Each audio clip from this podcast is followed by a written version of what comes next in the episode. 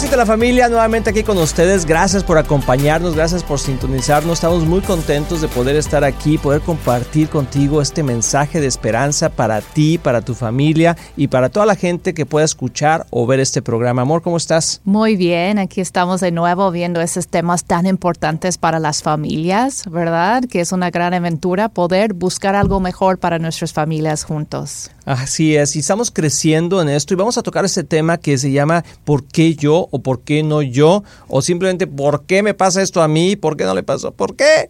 Porque son cosas que a veces nos preguntamos y que nos traen frustración en nuestra vida el no tener la respuesta. Cuando no conoces de Dios, dices, ¿y por qué me pasó esto, verdad? ¿Será la mala suerte? Alguna vez hemos dicho, ¿verdad? Qué mala suerte que me pasó esto, que me pasó aquello. Pero después conocemos a Dios y entonces decimos, oye, ya conocí a Dios, ya le entregué mi vida a Dios, estoy tratando de hacer lo mejor posible con mi vida y aún así las cosas no me salen bien. Así es, se supone que tenemos la respuesta enfrente, pero no vemos siempre los resultados. Y yo creo que algo tiene que ver con, con esa tendencia que tenemos como seres humanos de compararnos unos a otros, ¿verdad? Y estamos viendo diciendo, pero ¿por qué le funcionó a fulanito o el otro? Y puede ser algo tan sencillo como como compararte con la comadre, las bolsas. Ay, me trae mejor bolsa que yo y porque yo no puedo comprar algo así o algo mucho mayor como comparar nuestras familias o, hijos o matrimonios o esposos. Entonces va, va creciendo, ¿verdad? o la, eh, cuánto ganamos y, y las casas que tenemos y lo que Dios quiere es liberarnos de todo eso porque nunca vamos a sentirnos satisfechos con lo que tenemos, sino sabemos lo que Dios tiene para nosotros. Así es, definitivamente. Yo creo que eso nos va a llevar en esta serie que te animamos a, eh, que veas el, el, video completo y sobre todo que te suscribas ahí a los podcasts de Éxito en la Familia para que puedas continuar con la serie, porque yo creo que en cada programa que vamos a hacer vas a encontrar una, una respuesta a esa pregunta que tantas veces nos hacemos. Y yo quisiera empezar, amor, por, por abrir la puerta en decir, bueno, hay dos tendencias principales, el que conoce de Dios y el, conoce, el que no conoce de Dios. El que no conoce de Dios, pues dice, híjole, ¿cómo le hago? ¿No? Está tratando de buscar las, las soluciones en su vida conforme mejor le parezca. Uno le dice, no, pues tienes que estudiar, otros te dicen, no, pues te tienes que ir a Estados Unidos, otros te dicen, no, pues lo tienes que casar con fulanita, otros te dicen, no, te tienes que divorciar de fulanito, o sea, todas esas cosas. Muchas opiniones. Muchas opiniones y como que, bueno, uno trata de hacer su mejor esfuerzo y yo de veras felicito a la gente que siempre está tratando de salir adelante, luchar y, y poder tener una mejor vida. Pero luego está el otro lado, amor. También los que ya hemos conocido de Dios, lo que, los que le hemos entregado nuestra vida a Cristo, que ya nos dimos cuenta que vivir por nosotros mismos está muy complicado y que tenemos que hacer algo diferente. Y entonces decimos, Señor, te, aquí está mi vida, te la rendimos, pero aún así, después de rendir nuestra vida, empezamos a hacer lo que se nos dice que hagamos, que tratemos de portarnos bien, por ejemplo, y hacer las cosas correctas, y aún así las cosas no funcionan.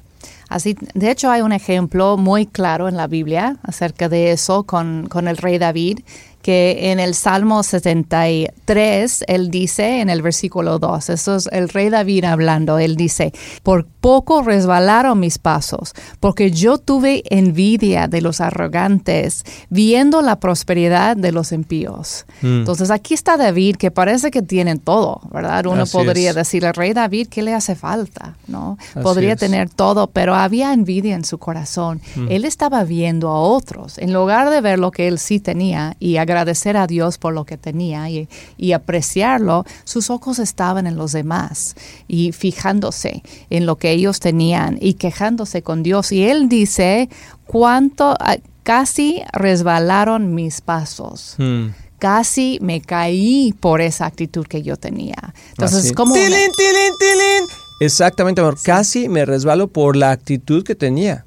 Eso es un excelente punto porque muchas veces es la actitud que tenemos hacia las circunstancias. Así es, entonces eso es como una advertencia dentro de la palabra de Dios, de la vida de David. Y luego viene la solución.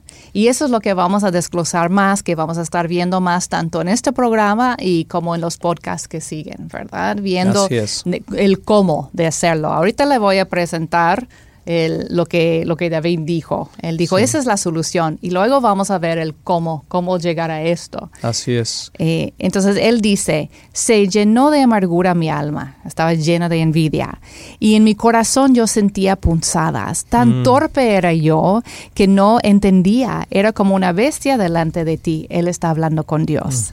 Y luego dice, pero ¿a quién tengo yo en los cielos sino a ti? Ah, Y fuera de ti nada deseo en la tierra. Mi carne y mi corazón desfallecen. Mas la roca de mi corazón y mi po- porción es Dios para siempre. Porque he aquí los que se alejan de ti perecerán. Tú destruirás a todo aquel que te, a ti se aparta, pero en cuanto a mí, el acercarme a Dios es el bien. He puesto en Jehová, el Señor, mi esperanza, para contar todas tus obras. Qué, qué interesante, amor. ¿Y cómo, cómo podría, o sea, vamos a verlo todo ese tiempo, pero ahí está diciendo, o sea, dos cosas. O sea, los que están lejos y los que están cerca. Entonces podríamos Sí. decir, nomás como para que ir abriendo el tema, que una de las respuestas o la respuesta a la situación es acercarnos a Dios. Sí. Pero entonces, ¿por qué la gente que dice, es que yo ya me he acercado a Dios? Yo ya me acerqué a Dios, yo ya le di todo, yo ya me estoy portando bien, ya dejé de hacer esto, y voy a la iglesia, sirvo en la iglesia, hago esto, hago aquello, y aún así las cosas no suceden como está, como yo creo que deben de suceder. Y de hecho tocaste una un punto muy importante porque dijiste, yo ya voy a la iglesia. Yo siento que muchas personas confunden eso de acercarme a Dios con acercarme a la iglesia. Y no es que es malo acercarte a la iglesia, al contrario, es algo muy bueno, pero eso no significa que tu corazón está cerca de Dios. Y lo que vemos en, en esto, en este ejemplo de David, sabemos que la Biblia dice que el rey David tiene un corazón como Un corazón como el de Dios. como de Dios, ¿no? Sí. Así. Y, y eso significa que él se disfrutaba de la intimidad con Dios. Entonces iba mucho más allá de lo que él hacía y más bien era quién era él, Dios, eh, delante de Dios. Entonces, lo que, lo que vamos a ir caminando, amigos, es esas preguntas. Vamos a hacer, primero es ¿por qué yo? O sea, ¿por qué yo o por qué no yo? Y, y vamos también a verlo, o sea, ¿por qué no yo puedo recibir las bendiciones de Dios? O sea, esa es una, una forma de verlo. O sea, ¿por qué, ¿por qué no yo? O sea, ¿por qué no nosotros que ya conocemos de Dios y todas esas promesas están ahí, ¿por qué no recibirlas? Y el otra, y el otra ah, énfasis es del otro lado, es ¿por qué yo? O sea, ¿por qué me pasó esto a mí? ¿Por qué me siguen pasando tantas cosas malas, etcétera? Entonces, tiene que ver con el corazón.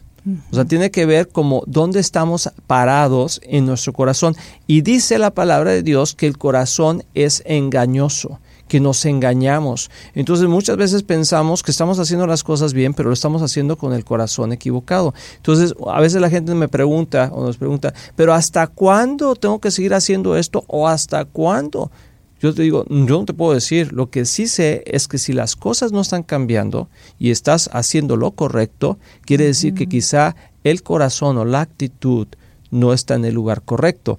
Y dice la palabra que Dios está más interesado en nuestro corazón que en nuestra comodidad. A través de la palabra podemos ver eso, que Dios siempre está ahí con el corazón. De hecho dice, cuida tu corazón sobre todas las cosas, porque de él mana la vida. Entonces, de mana la vida quiere decir que de ahí sale todo. Sí. Entonces, ahorita que, que- que vayamos caminando y antes de terminar esta- este programa, vamos a ver uno de los regalos más hermosos que Dios nos da, porque la gente dice, ¿cómo puedo yo avanzar o qué es lo que significa estar bendecido? ¿Qué es lo que significa estar bien? ¿O qué significa que me vaya bien? ¿Qué podrías tú decir con eso? Bueno, algo que quería tocar antes de contestar tu pregunta es porque la palabra que yo no encontré cuando estaba hablando acerca de David era de su corazón. Su corazón estaba conforme, decía, conforme el corazón de Dios. Y sabemos que ese día, esa idea de conformarnos a veces no nos gusta. Yo no quiero conformar, conformarme, yo no quiero como ceder lo que yo pienso y conformarme a los demás. Pero eso es lo que Dios está buscando, un corazón conforme su, su corazón. Un sea, de la misma forma. que Él puede moldear, que Él puede conformar o formar. Miren que viene de la misma palabra.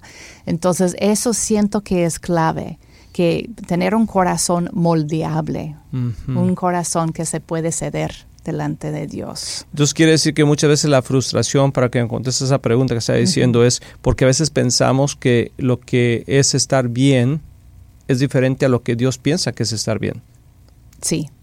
¿No? De hecho, uno de los ah, términos que usamos aquí es el éxito, mucho. Éxito en la familia, somos éxito en la familia. Pero ¿qué es el éxito? Pues el éxito es diferente para cada persona. Tenemos una definición que dice que el éxito es llegar a cumplir el propósito que Dios tiene para tu vida. ¡Tilín, tilín, tilín!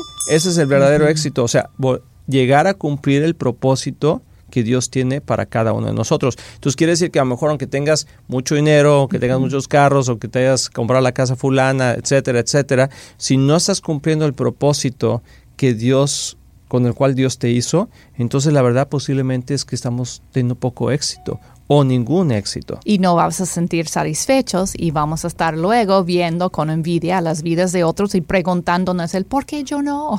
Así es. Así que amigos, no se vayan, vamos a regresar ahorita después de esta pausa. Recuerda, apúntate ahí en los podcasts de éxito en la familia para que puedas seguirnos toda la serie. Regresamos en un momentito.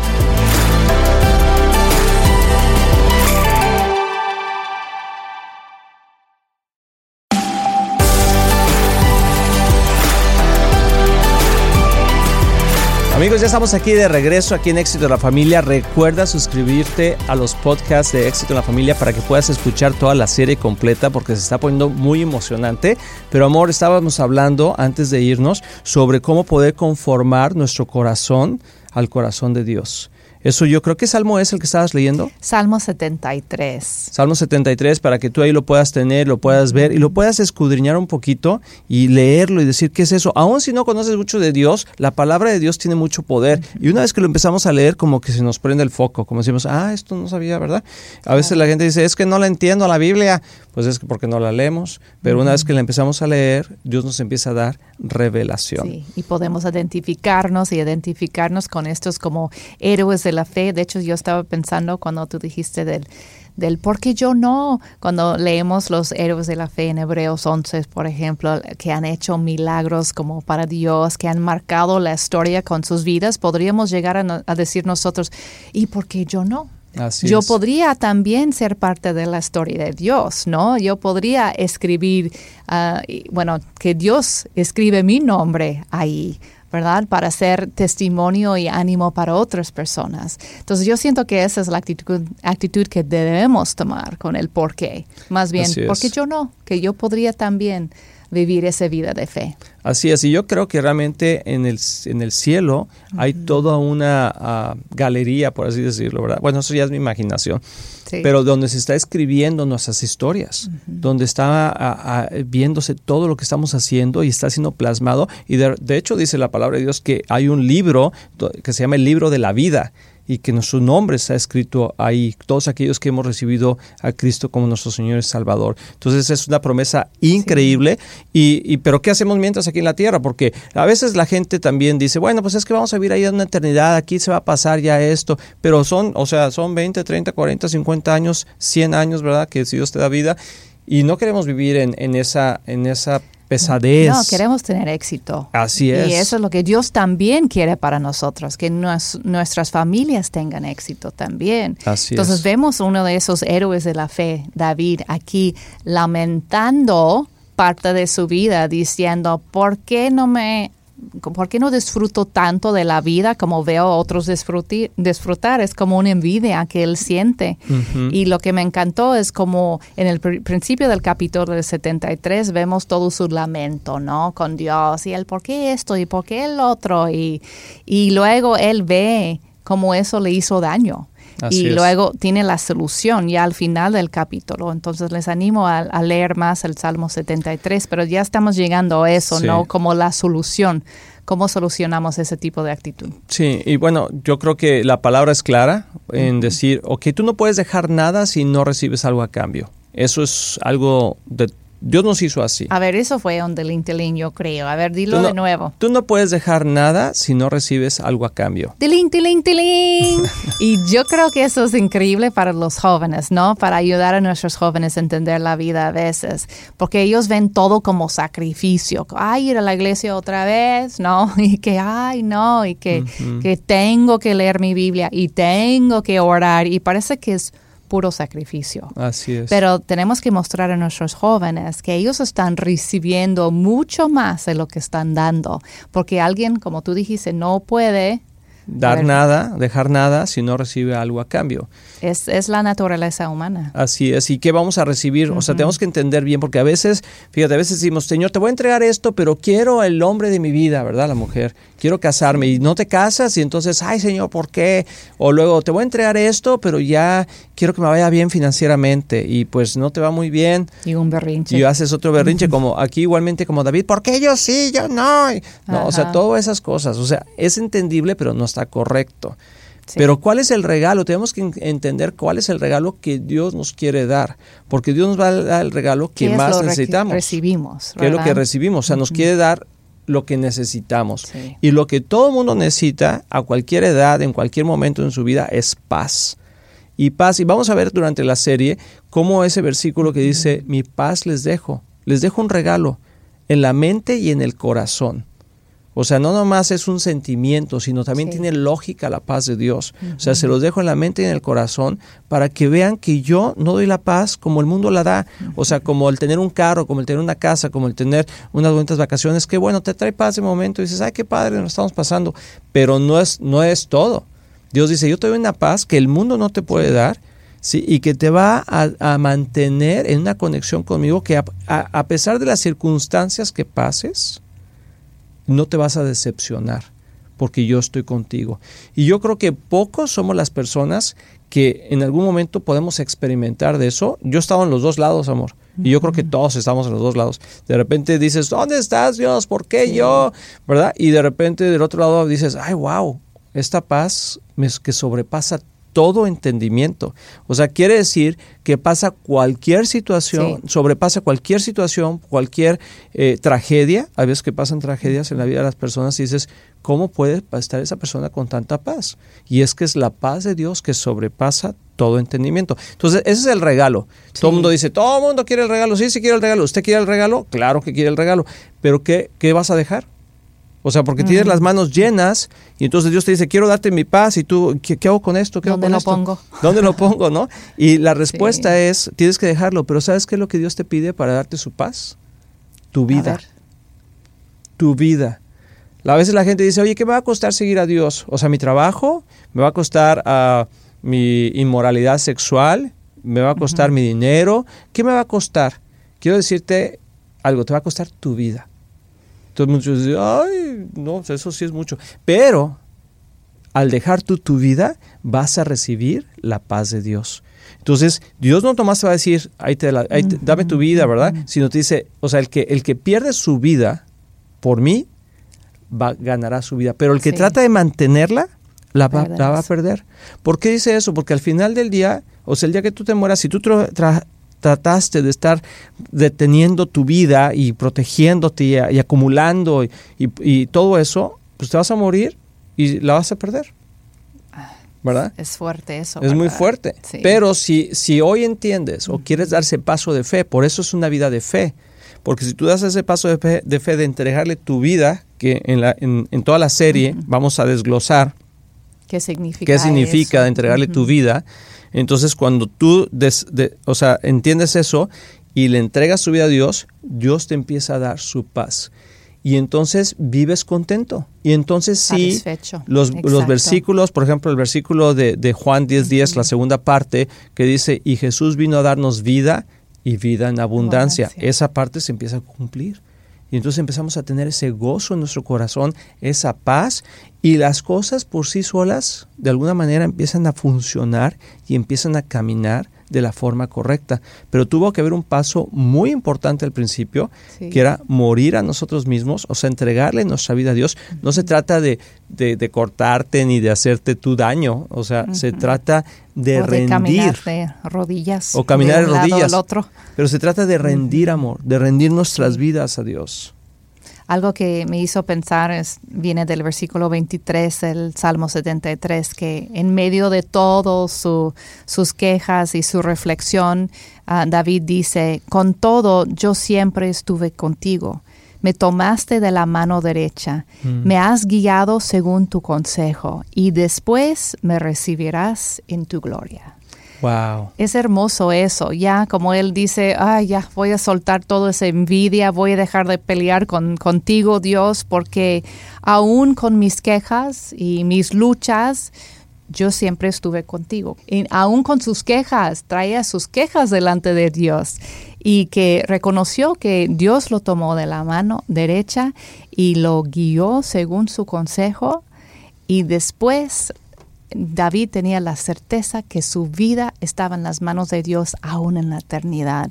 Entonces ya podía descansar en esta vida y tener la certeza de descansar después en la gloria con Dios. Eso es hermoso. Eso es una vida de éxito. Exactamente. Y yo creo que en este en esta serie, por eso quiero que estés con nosotros y que puedas de veras eh, baja el, podcast si ya lo tienes, empieza a busca la serie completa porque vamos a desglosar todo este proceso de cómo podernos dejar guiar por Dios y de cómo poder dejar que Él nos tome de la mano, nos guíe con su consejo y nos lleve a donde Él quiera llevarnos.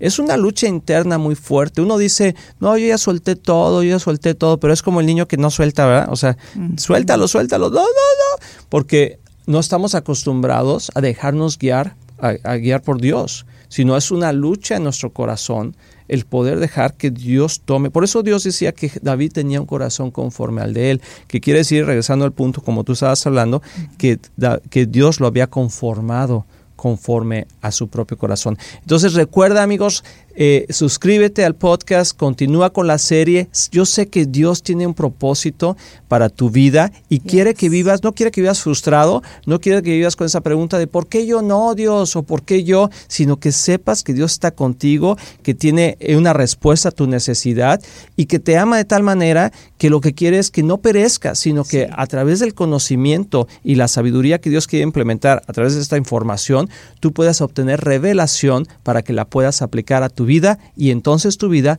tenga vida y vida en abundancia. Así que... bueno. Sí, un tilín, tilín.